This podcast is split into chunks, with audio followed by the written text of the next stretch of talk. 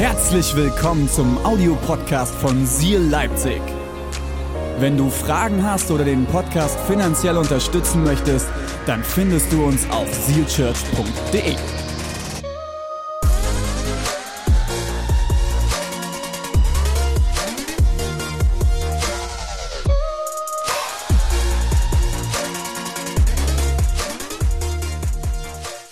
Und heute möchte ich mit euch über ein Thema sprechen, das ich Lieben, Lernen überschrieben habe.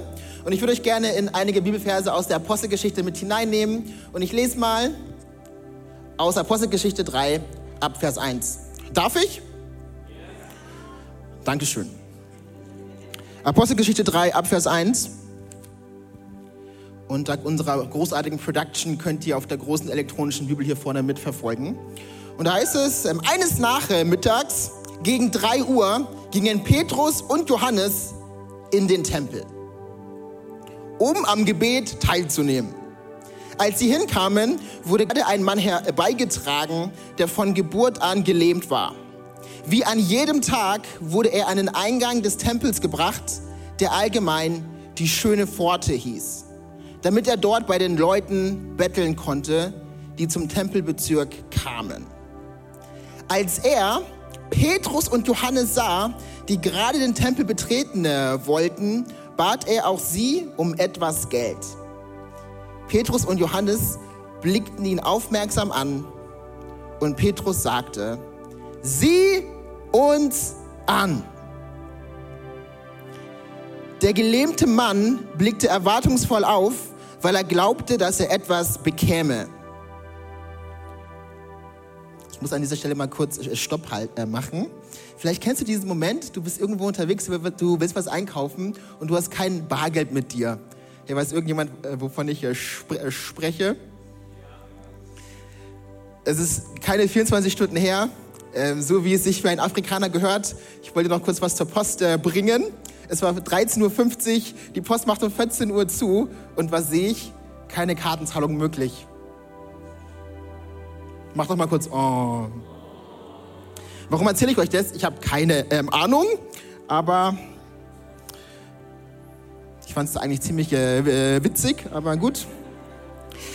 Ähm, doch Petrus sagt in Vers 6, ich habe kein Geld für dich, aber was ich habe, gebe ich dir. Im Namen von Jesus Christus von Nazareth, steh auf und geh. Da nahm er den Gelebten an der rechten Hand und half ihm auf. Als er das tat, wurden die Füße und die Knöchel des Mannes geheilt und erhielten ihre Kraft zurück. Er sprang auf, konnte auf seinen Füßen stehen und fing an, umherzugehen. Dann trat er, gehend, hüpfend und Gott lobend mit ihnen in den Tempel. Hey, was muss das für ein Gottesdienst gewesen sein? Die Leute sahen ihn gehen und hörten, wie er Gott lobte.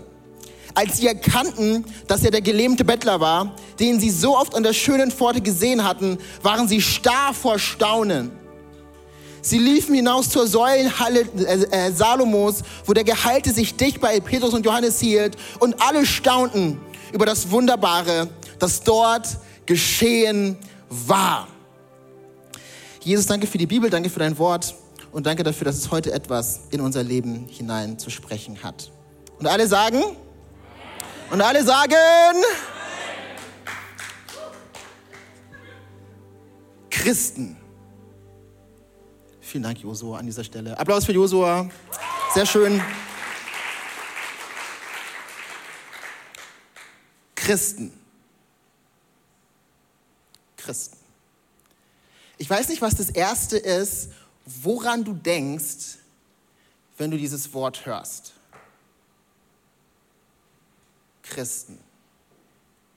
Zwei amerikanische Forscher, äh, Dave äh, Kinneman und Gabe äh, Lyons, haben sich genau diese Frage gestellt. Ich habe euch mal ein Bild von den beiden mitgebracht.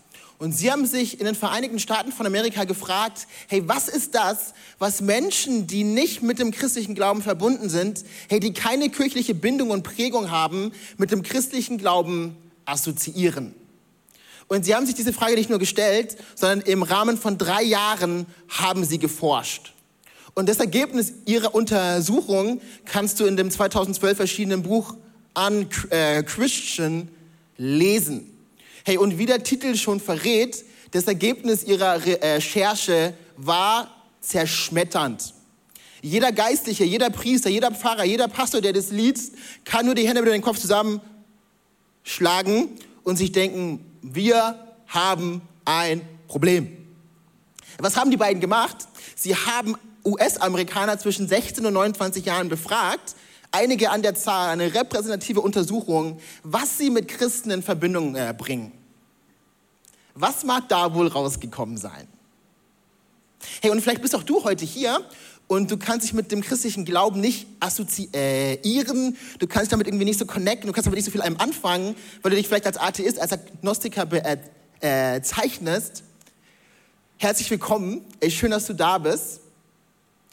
Und die Frage stellt sich, hey, was sind die Dinge, die Menschen mit Christen, mit uns in Verbindung bringen? Drei äh, Worte bringen es auf den Punkt. Seid ihr äh, bereit? Das erste, woran Menschen denken, die Jesus nicht kennen.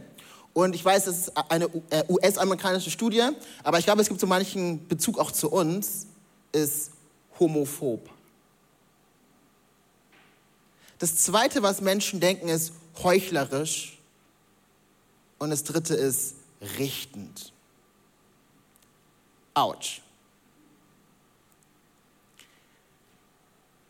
Wie passt es zusammen mit den Bibelversen, die ich euch eingangs vorgelesen habe? Hey, wie passt es zusammen mit Apostelgeschichte 3, Vers 11? Hey, schaut mal, was da in Apostelgeschichte 3, Vers 11 steht. Alle, und ich habe ja während meinem Theologiestudium auch ein bisschen Griechisch gelernt, ich habe mal nachgeschaut, was es im Griechischen heißt, und es heißt alle. Alle Einige haben angefangen, es zu verstehen. Es kommt so langsam an. Alle drängten aufgeregt in die Halle Salomos. Hey, vor 2000 Jahren müsst ihr euch vorstellen, dass nicht irgendeine Stadt in Bewegung gerät, sondern es ist Jerusalem. Es ist die Stadt, es ist das Zentrum des geistlichen Erlebens und alle drängen in die Halle Salomos. Jesus ist das Thema auf den Straßen. Hey, über Jesus wird gesprochen, über diese Kirche, die sich gerade geformt hat, redende Menschen und die Kirche nimmt Einfluss. Die Kirche, die gerade erst entstanden ist, ein Kapitel vorher, mit 3000 Menschen, die auf einen Schlag zum Glauben kommen. Und dann lesen wir ein Kapitel später alle drängen sich in die Halle Salomos. Wie um alles in der Welt kann das passieren? Hey, wie können wir im Jahr 2022 dahin kommen, dass wir kommen von homophob, heuchlerisch, richtend zu alle? Hey, wie können wir es erleben, dass Menschen in Leipzig, in Borna, in Mark Kleberg, ich bin noch nicht so lange hier. Ich, ja, danke, danke die Liebe Jesu erfahren? Herr, wie können diese Menschen Liebe lernen? Es ist eine richtig gute Frage. Und die Apostelgeschichte Kapitel 3 beantwortet sie. Hey, wie kam es zu diesem äh, Wunder? Wie kam es dazu? Vers 4 gibt die ähm, Antwort. Und es heißt einfach nur, sie blieben stehen. Petrus und Johannes konnten dem Gelähmten durch die Kraft des Heiligen Geistes dienen. Sie konnten ein Wunder bewirken durch Jesus einzig und allein aufgrund einer Tatsache, weil sie sich haben unterbrechen lassen, weil sie stehen geblieben sind. Und ich stelle mir das vor, dass die beiden Seite an der Seite auf dem Weg zum Tempel sind. Hey, sie haben ein Ziel. Sie wollen Gott anbeten. Sie wollen tiefer einsteigen in die Tora. Sie wollen ihre Hände erheben. Vielleicht sie wollen beten. Sie wollen sich ermutigen. Sie wollen erzählen, was Gott getan hat in den vergangenen Tagen und Wochen. Und auf einmal ist da dieses Problem, dieser Mensch, dieser Bettler. Und alles fängt damit an, dass sie stehen bleiben. Wow, was für eine große Herausforderung an jeden Einzelnen von uns, stehen zu bleiben, sich unterbrechen zu lassen und ein offenes Herz und Auge zu haben für die Menschen um uns herum. Stellt euch mal vor, dass wir als Menschen, die wir mit Jesus unterwegs sind, in Leipzig genau dafür bekannt sind, dass wir stehen bleiben. Und das mögen nur drei äh, Worte hier sein, aber sie beschreiben eine Herzenshaltung, eine Haltung, die so stark ist und die alles verändert. Sie blieben stehen. Und ich möchte uns einladen, genau dasselbe zu tun. Und ich möchte dir eine Frage stellen, und es führt mich zu meinem äh, äh, ersten Punkt. Hey, was wäre, wenn du langsam gehst? Was könnte passieren, wenn du die Bereitschaft in deinem Alltag entwickelst, dich unterbrechen zu lassen, um Menschen wahrzunehmen denn hier fängt alles an. Hier fangen die Wunder Gottes an, die oft vielleicht nicht so spektakulär sind wie hier in Apostelgeschichte 3, aber dennoch für Menschen einen riesigen Unterschied bewirken können. Wisst ihr, Gott kann da anfangen, wo wir anfangen, Nein zu sagen zu unseren äh, Wünschen und wir Ja, am Anfang Ja zu sagen zu seinem Willen. Hey, nein zu meinen eigenen äh, Wünschen, schnell ans Ziel zu kommen, Kopf auf dem Boden, zack ans Ziel. Und wir anfangen, Ja zu sagen, zu seinem Willen, zu seinen Gedanken, zu seinen Plänen, zu all dem Guten, was er für uns hat. Hey, ich möchte dich fragen, bist du offen, in deinem äh, Alltag von Jesus unterbrochen zu werden? Hey, bist du offen dafür, bei all der Geschäftigkeit, die wir haben und die uns doch auszeichnet, dich antippen zu lassen und die Menschen um dich herum wahrzunehmen. Jeder von uns möchte nach vorne gehen. Hey, willkommen im Club. Aber ich glaube, um nach vorne zu gehen, müssen wir manchmal gar nicht viel machen. Es reicht manchmal einfach nur stehen zu bleiben. Um nach vorne zu gehen, gilt es manchmal einfach nur zu stehen.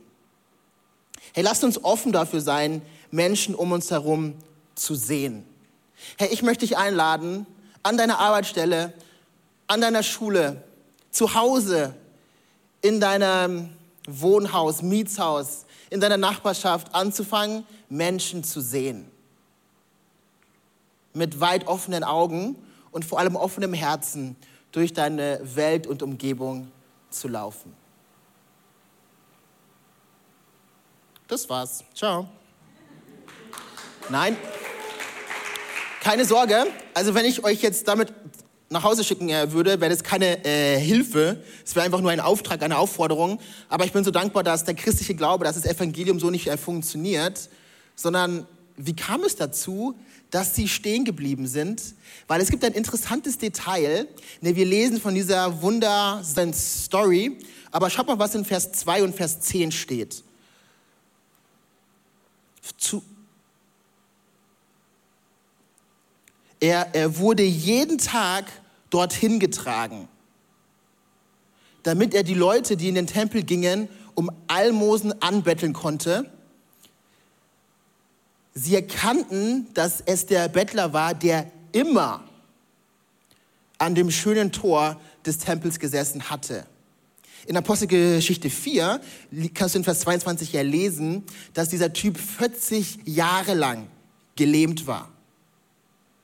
Immer, jeden Tag, 40 Jahre lang.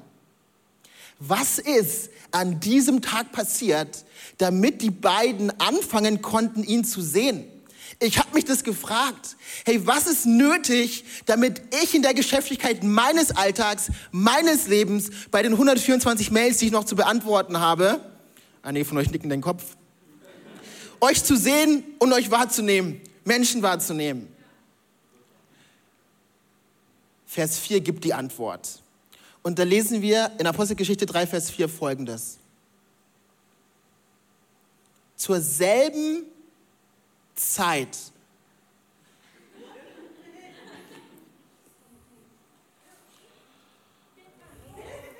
Aha. Zur selben Zeit, das ist Vers 2, äh, sorry Josh, ja? Aber der, der Mann ist gut. Apostelgeschichte 3, Vers 2. Zur selben Zeit brachte man einen Mann, der von Geburt an gelähmt war, und setzte ihn an eine der Tempeltüren. Zur selben Zeit.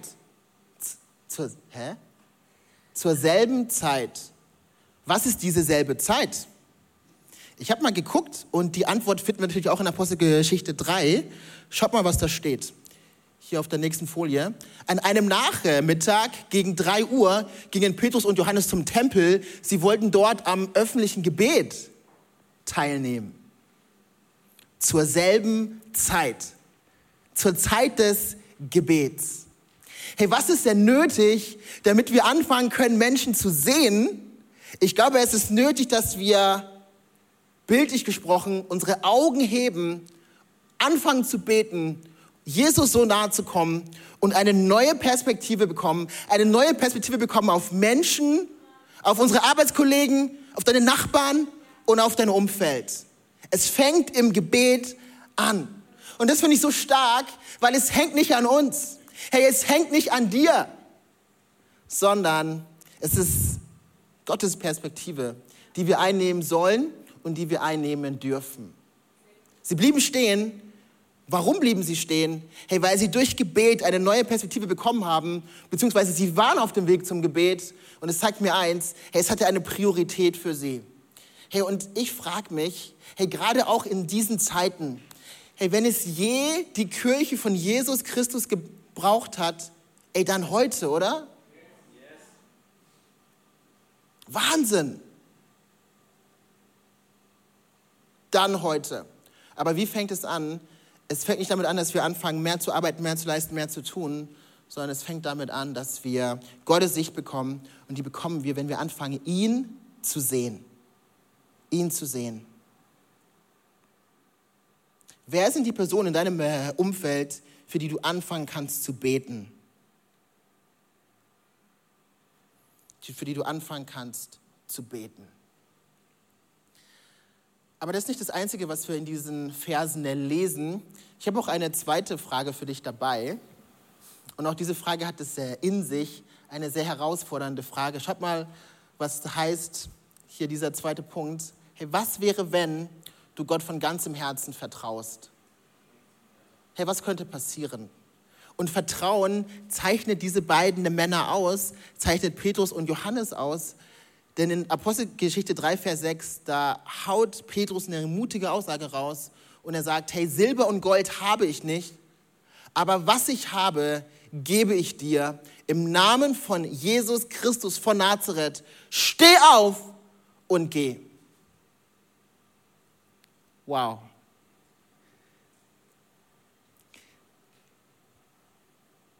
Was wäre, wenn du Gott von ganzem Herzen vertraust? Was heißt es, Gott zu vertrauen? Was heißt es zu glauben? Weil du kannst diese beiden Worte synonym miteinander austauschen.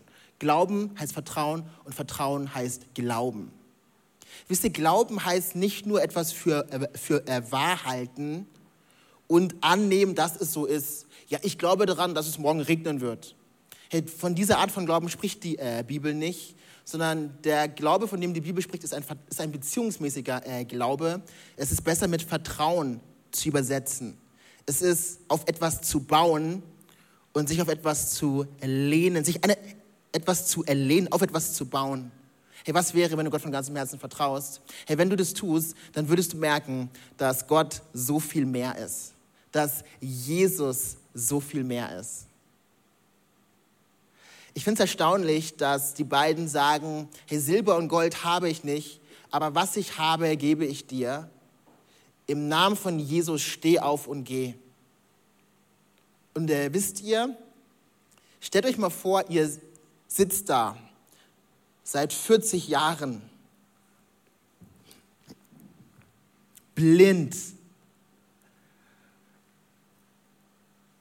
und denkt, es ist einfach nur ein weiterer Tag und die Menschen ziehen an euch vorbei, links und rechts.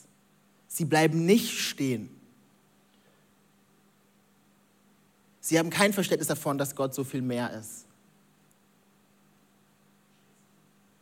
Und die Erwartung dieses Mannes wurde enttäuscht von diesen frommen Leuten. Er wollte doch einfach nur Silber und Gold einfach ein bisschen Geld um durch diesen Tag zu kommen. Und vielleicht bist du heute hier und du kannst dich damit gut äh, äh, identifizieren. Auch du bist von Gott, vielleicht von Pastoren, von geistlichen Leitern ähm, enttäuscht und deine Erwartung, sie wurde nicht erfüllt. Du hast nicht das bekommen, was du äh, wolltest. Hey, diese äh, Geschichte, sie ist auch für äh, dich da, denn diese gelähmte Person hat nicht bekommen, was sie äh, wollte. Sie hat nicht bekommen, was sie äh, wollte, aber sie hat mehr empfangen, als sie erwartete.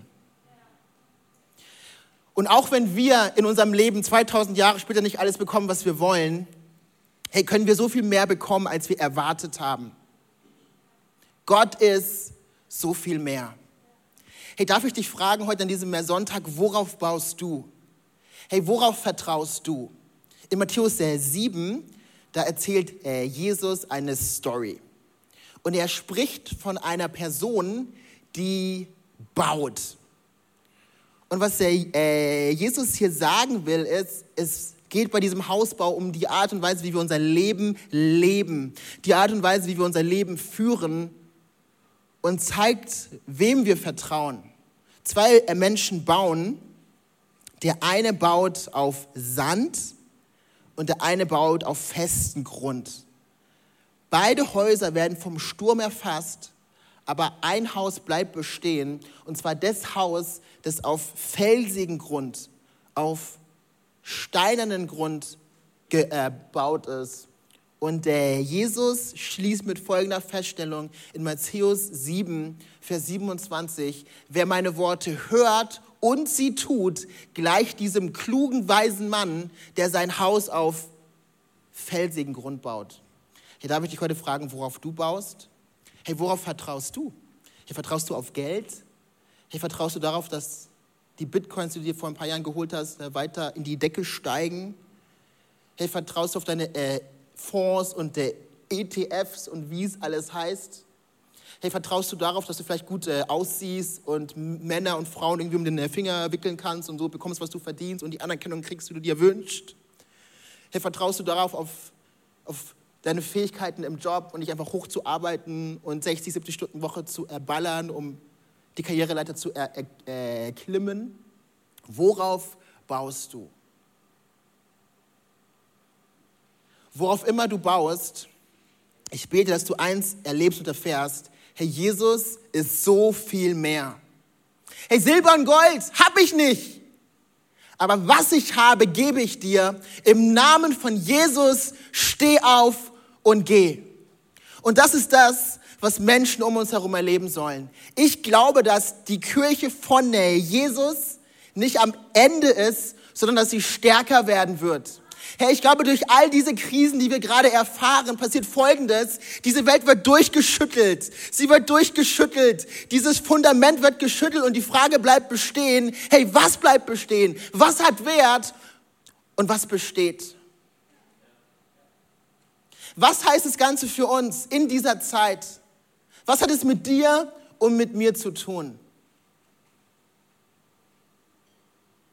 Und das führt mich zu meinem äh, äh, letzten Gedanken zu meinem äh, letzten Punkt, Punkt Nummer drei. Was wäre, wenn du dein Herz öffnest? Was könnte passieren? Ich glaube, unglaublich viel Positives. Ich finde es sehr interessant, der ähm, Autor der Apostelgeschichte heißt der Lukas. Lukas hat nicht nur ein neutestamentliches Buch verfasst, die Apostelgeschichte, sondern auch noch ein zweites Buch, und zwar das Lukas-Evangelium. Beide Bücher kannst du nicht voneinander trennen. Sie gehören zusammen. Und Lukas, das merkst du, wenn du das Buch aufmerksam mehr durchliest, mag Essen. Nicht nur er, sondern Lukas macht deutlich, dass Jesus auch Essen mochte. Was meine ich damit? Ich lese mal was Interessantes vor. Ein neutestamentlicher Forscher hat Folgendes gesagt. Im äh, Lukas-Evangelium ist Jesus entweder auf dem Weg zum Essen, er befindet sich beim Essen oder er kommt vom Essen. Ich beweise es euch. Hey, wir starten in äh, Lukas 2 und da lesen wir davon, dass Jesus in einer Futterkrippe geboren wird. Schon mal ein Omen für seinen äh, weiteren Verlauf. Wir lesen in äh, Lukas 5, dass er mit Zolleinnehmern und Sündern isst. In äh, Lukas 7 wird er während dem äh, Essen von in Simons Haus gesalbt. In Lukas 9 speist er 5000. In Lukas 10 äh, isst er mit Martha und Maria. In Lukas 11 kritisiert er Pharisäer beim Essen. Jesus, und das gefällt mir sehr, sehr gut, in Lukas 14 isst, während er lehrt. Das sollte ich mir für meine nächste Predigt auch mal vornehmen. In Lukas 15, da spricht er vom verlorenen Sohn und diese Geschichte endet mit einem großen Festmahl am Esstisch. Lukas, erzählt, äh, Lukas äh, Jesus erzählt die Geschichte von einem äh, reichen Mann, der wie ein König aß, in Lukas 16. Und äh, Jesus, in der Jesus-Manier, lädt sich zu einem Festessen in Zachäus Haus selber ein. In Lukas 19, Jesus ist mein Mann. Das kannst du nur machen, wenn du Jesus bist. Mich selbst einladen, das gefällt mir. Jesus feiert mit seinen äh, Jüngern in Lukas 22 das letzte Abendmahl. Und das werden wir heute auch noch äh, gleich tun, darauf freue ich mich sehr. Und das finde ich jetzt wirklich krass. Und das bewegt mein Herz so, so sehr. Hey, wir glauben als Christen daran, dass Jesus nicht nur auf diese Welt gekommen ist, dass er nicht nur am Kreuz gestorben ist, um einen Weg zu schaffen zurück zu Gott, sondern er ist auferstanden und er lebt. Er hat den Tod besiegt. Hey, und eins darfst du heute auch äh, wissen, nichts hält Gott auf. Und wisst ihr, was Jesus nach der Auferstehung macht? Und wir lesen es in äh, Lukas 24, er isst gebratenen Fisch. Was? Ist mal im Ernst. Der Typ ist auferstanden von den Toten. Er geht durch Wände hindurch, wie du in Johannes 21 sehen kannst. Es gibt nichts, was ihm unmöglich ist. Und dieser Typ hat die Zeit, er hat den Nerv, zu seinen elf Jungs zu gehen, mit denen er drei Jahre unterwegs war. Er hat den Nerv, ihnen zu erklären, was sie drei Jahre lang nicht verstehen wollten, was sie immer noch nicht verstanden haben. Und er nimmt sich die Zeit, sich mit ihnen hinzusetzen und zu essen. Und der Moment, in dem man nach Essen fragt, ist der Moment, wo ihnen bildlich gesprochen die Augen aufgehen und sie begreifen, ja, das ist äh, äh, Jesus. Jesus der nach seiner Auferstehung mit Menschen ist. Hey, wie können wir als Christen lieben äh, lernen? Hey, wie können wir einer Welt, die nach Hoffnung, nach Annahme, nach Liebe sucht, Lieben ein Stück weit beibringen? Äh, äh, äh, es ist nicht kompliziert, es ist nicht schwer. Ich möchte dich einfach nur einladen. Hey, öffne deine Wohnungstür, decke den Tisch und lass Jesus seine Arbeit tun. So einfach ist es.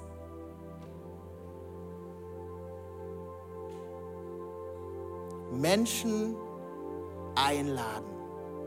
Tischgemeinschaft. Ich glaube, das ist das, was Jesus uns vorgemacht hat, wie keine andere Person. Und das, wozu er uns heute einlädt und aufruft. Jesus ist entweder auf dem Weg zum Essen er ist beim Essen oder er kommt vom Essen zurück. Hey, was würde passieren, wenn wir von Jesus lernen würden? Und wenn wir die Kraft des Essens entdecken? So viel könnte sich verändern und so viel könnte passieren. Und vielleicht denkst du, okay, okay, wann kommst du jetzt endlich zu den tiefen geistlichen Wahrheiten äh, äh heute? Hey, tiefer wird es heute nicht mehr. Und ich glaube wirklich, dass das für uns auch gerade in der westlichen Welt ein unglaublicher Schlüssel liegt. Ich finde es interessant, in 1 Timotheus 3 und der Titus 3, da spricht der Paulus zu seinem geistlichen äh, Ziehsohn und spricht mit ihm über Voraussetzungen für geistliche Leiterschaft. Er spricht über die Dinge, die Menschen machen müssen, damit sie qualifiziert sind, um Älteste zu sein. Und wisst ihr, was eine ältesten Voraussetzungen ist?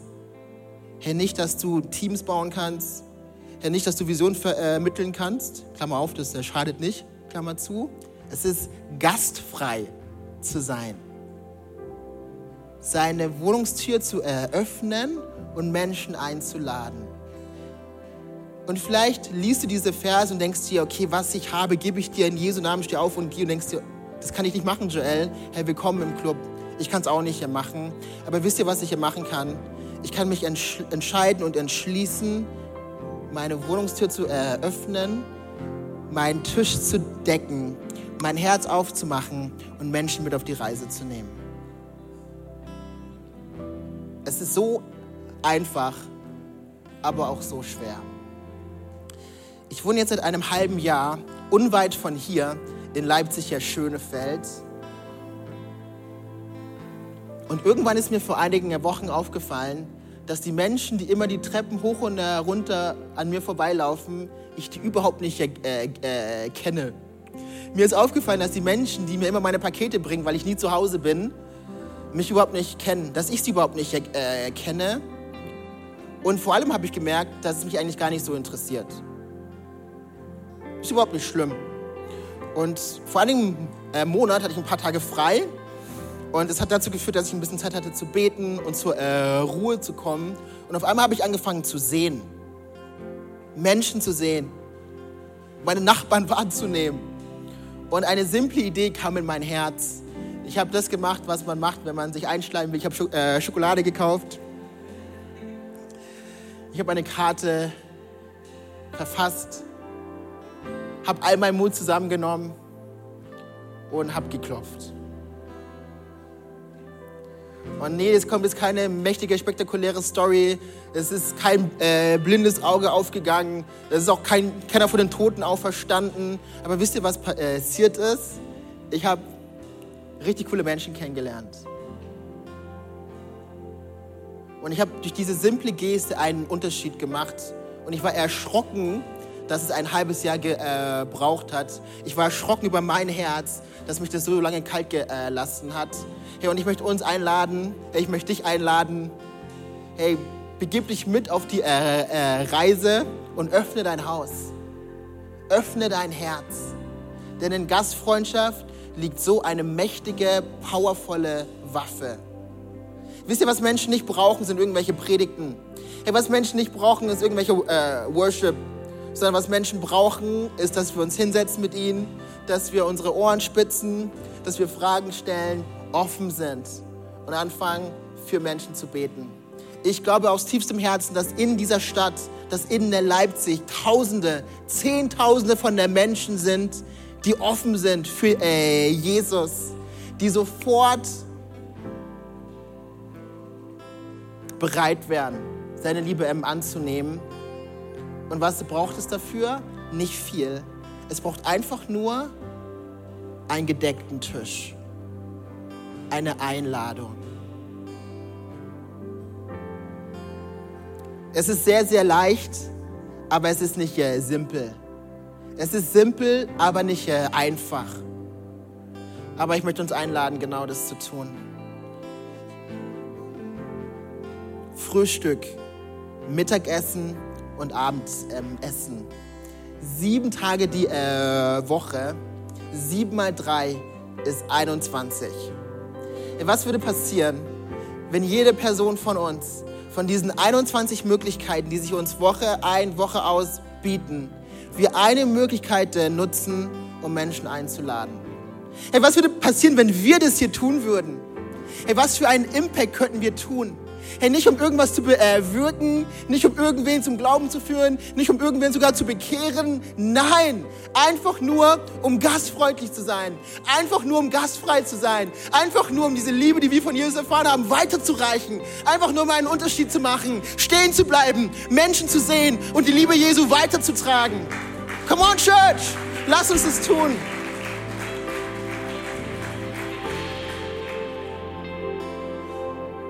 Lass uns das tun. Ich würde gerne äh, mit uns beten und uns einladen, aufzustehen. Hey, wer ist die Person, die du einladen kannst? Hey, wer ist die Person, die du in den nächsten vier äh, Wochen einladen äh, solltest? Sei es zu dem äh, Lokal äh, deiner Wahl oder zu dir an den Esstisch. Hey, ich möchte erwarten, dass äh, Jesus dir Namen aufs Herz legt, du an Personen denken musst. Und ich will erwarten, dass es einen riesigen Unterschied macht. Herr Jesus, danke für diesen Morgen. Danke dafür, dass du uns einlädst, im Erzgebirge, online, hier in Leipzig, unser Herz, unser Haus zu öffnen, um Menschen einzuladen und ihnen deine Liebe zu zeigen. Hilf uns und befähige uns, Menschen zu zeigen, dass du so viel mehr bist. Und ich danke dafür, dass es wahr ist. Du bist so viel mehr. So viel mehr, als wir glauben, mehr bitten oder uns so vorstellen können. Und danke dafür, dass wir das zusingen dürfen, dass wir es ausrufen dürfen in die sichtbare und unsichtbare Welt. Du bist so viel mehr. Come on, Church. Lass uns singen von ganzem Herzen dieses Lied, das über äh, diesem Jahr steht, das unsere leitenden Pastoren ausgerufen haben. Come on, lass uns das bekennen. Come on, Church. Von ganzem Herzen.